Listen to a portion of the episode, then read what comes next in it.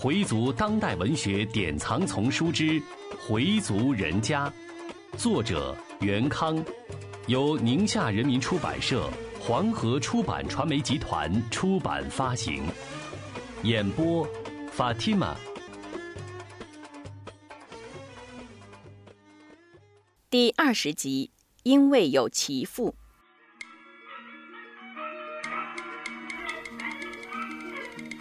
少英和少恒来到西屋，劝说佩东。佩东觉得自己很委屈，冲着二伯和老姑说：“他把房子都公证了，跟谁商量了？赶明儿这里一拆迁，我们往哪儿搬？我爸爸不分青红皂白，上来就打我。”少恒劝他：“你爸当时处在老大的位置，你跟你三伯顶，他可不得管你吗？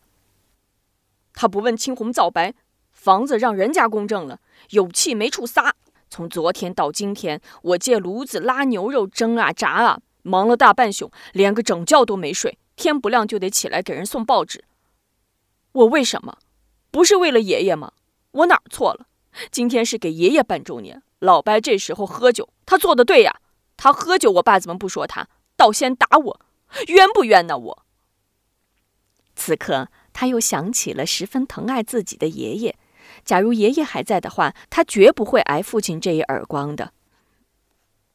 佩东越想越窝心，越想越难过，就嚎啕大哭起来。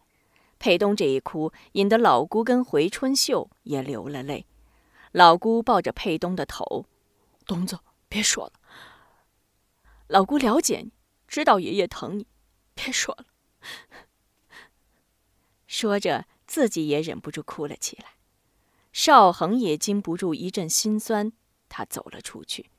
邵恒回到北屋，把大哥拉到一旁。我看今天的事儿你做的有点过了。老三就是这么胡作非为，我们不能这么纵容他。不错，他是有老太太给撑着腰，但我们也不能一味迁就呀。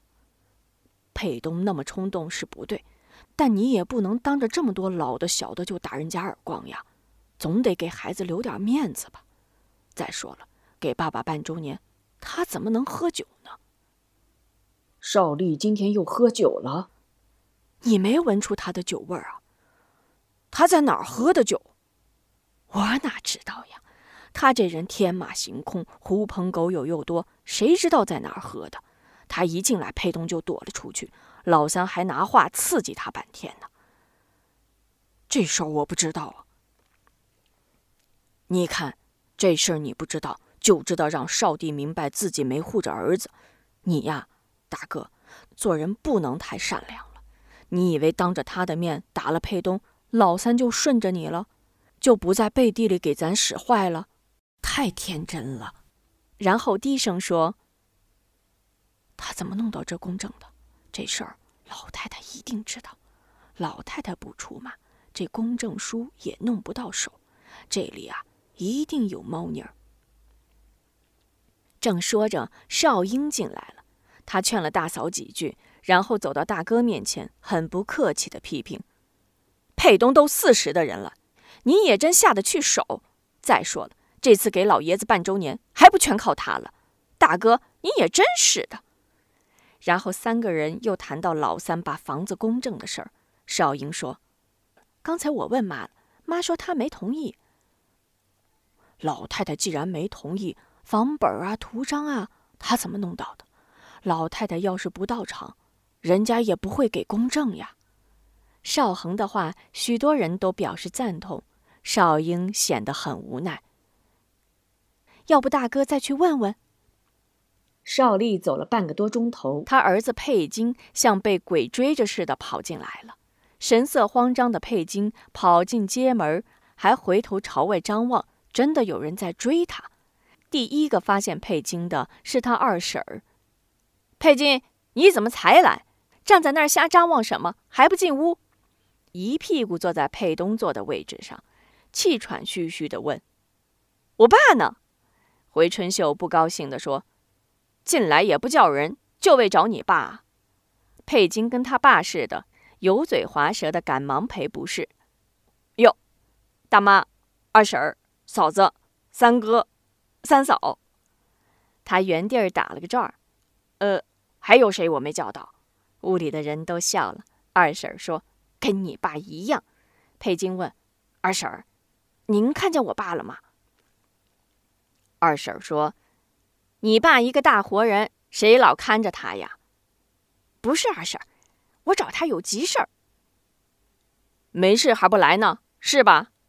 大妈显出了不高兴。今天是爷爷的十周年，上午你怎么也不来呢？佩南说他。我爸没跟我说呀，要是跟我说了，我能不来吗？佩金在为自己辩解，边说边抓起一块咸卷果就往嘴里填。大妈说：“还没吃吧？”然后对大儿媳说：“给他把菜热热。”回春秀热菜去了，就听外边有人在喊：“米佩金，你丫的出来了！”他想看看是谁在喊佩金。出了街门一看，外边四五个大小伙子在街门外站着。回春秀吓了一跳，赶紧把菜热好端了上去。二婶儿跟大妈都听到有人在外面喊，喊什么他们没听清。回春秀问佩金：“外面是些什么人？他们找你干嘛？”佩金满不在乎地说：“他们丫的找我，就是想让我跟他们玩球去。”回春秀不相信：“嗯，不对吧？”你们一定有什么事儿，佩金很不耐烦地说：“真的没什么事儿。”那你急着忙着找你爸干什么呀？二婶儿看出破绽来了，进一步逼问：“真的没什么事儿，二婶儿，等我吃完饭了再把他们打发走。”这时街门外的声音更大了，好像就堵在街门在喊，屋里的人都听见了：“米佩金。”你丫的出不出来？这时，西屋睡觉的佩东起来了，佩南也出来了，跑出问那帮孩子：“你们在我们家门口叫唤什么？”其中一个说：“佩金这丫的欠了我们的钱不还。”佩东呵斥那个说话的小子：“嘿嘿嘿，你嘴里干净点欠你们多少？两个整数。多少？两千。”佩东感到事情严重。就说：“现在他不在这儿，等我见了他再说。你们先去吧。”那些人不答应，说他肯定进去了，我们在这儿就等着他。其中一个说：“再不出来，我们就进去找。”佩东也硬起来：“敢，反了你们了。”佩南也说：“你们再不走，我就打幺幺零了。”这么一来，这几个小子才慢腾腾的散去，但他们仍在胡同口外徘徊。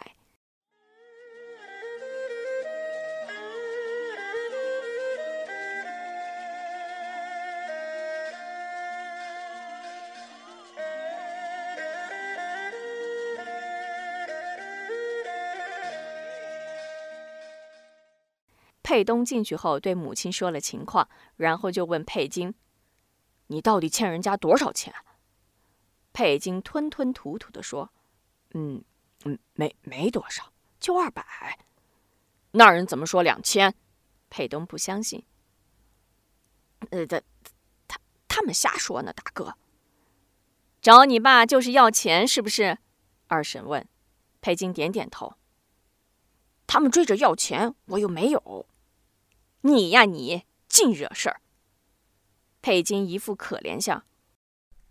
二婶、大妈，您说我怎么办呢？您要有，先借我用用。冯淑芬哼了声：“切，借比大疮痒痒。”说完就到一边喝茶去了。少英说：“给你爸打电话，让他来处理。”佩金说：“我打了，他老不在服务区。”佩南说：“那帮人还在洞口憋着他呢。”佩东说：“你小子，是不是又跟人家玩牌来着？你他妈学点好的行不行？”母亲拦着佩东：“行了，别说了，现在是得想办法让那帮人离开。”佩南说：“我二姐要是不走就好了，要不就打幺幺零吧。”少英说：“不行。”打了幺幺零，弄不好连他一块儿都带走。他那个不讲理的爹又该跟您要人了。那怎么办呢？母亲也直着急，眼睛望着佩东。佩东还为刚才的事儿生气。我呀，管不着，让他自作自受吧。少英说：“哎，行了，佩东，你想想办法，把这帮人给赶走。”老姑来求了，佩东就不能再摇头了。他停了会儿，说：“我出去一下。”大家还想问他干什么去，佩东已经出了门。屋里的人都在埋怨佩金，说他不好好上学，净给家里人找麻烦。这时少元进来了，一看佩金，就说：“你怎么这个时候才来？走，奶奶正念叨你呢。”佩金心里有事儿，不想去见奶奶。大家连推带搡，说今天必须得去见奶奶。他这才动窝儿。米老太太今天非常高兴。见了佩金，更是喜欢的不得了，把佩金拉到身边，攥着他的手，问他吃饭了没有，问他上午怎么没来。佩金编了个瞎话，说学校上午给高二的同学补课。奶奶说现在学习都紧，可别太累了，注意自己的身子骨。佩金被奶奶拉着手，也不好脱身，他心里还惦记着门外的那些人，然后问奶奶。我爸什么时候走的呀？奶奶说：“我也不知道呀，上午竟忙着招待人了，没顾上跟他说说话。刚才好像嗯，还听见他说话来着。因为人多，老太太也听不清外面发生了什么事儿。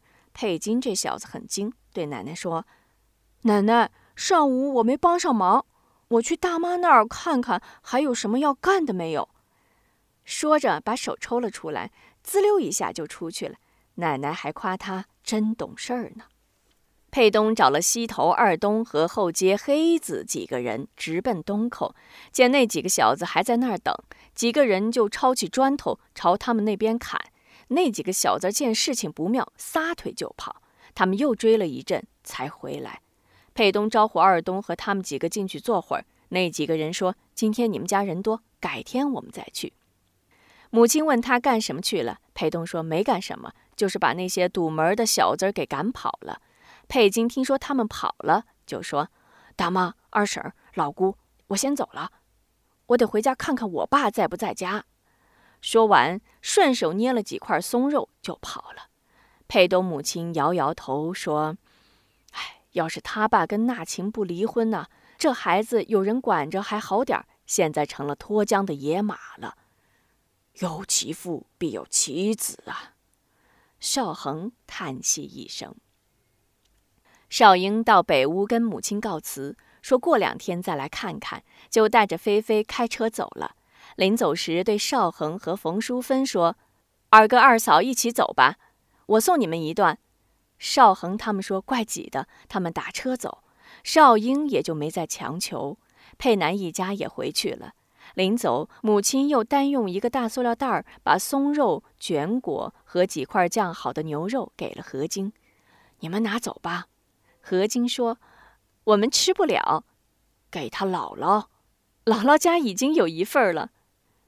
那你们留着吃。”说着，又从兜里掏出一张五十的，要往学开的衣服里塞。何晶忙拦住：“ 您留着花吧。”佩南说：“这是妈妈给的扶贫款。”接着吧，何晶瞪了他一眼。咱们家还算贫呀。那边哈老太太说有点累，躺下休息了。院子里的炉子熄灭了，喧闹了一天的小院儿终于安静下来。米少元身体确实感到非常乏力，他觉得从整体上说还是不错的，但问题也有，尤其是对佩东自己做的有些过分，他应该找佩东。谈谈回族人家，作者袁康，演播法蒂玛。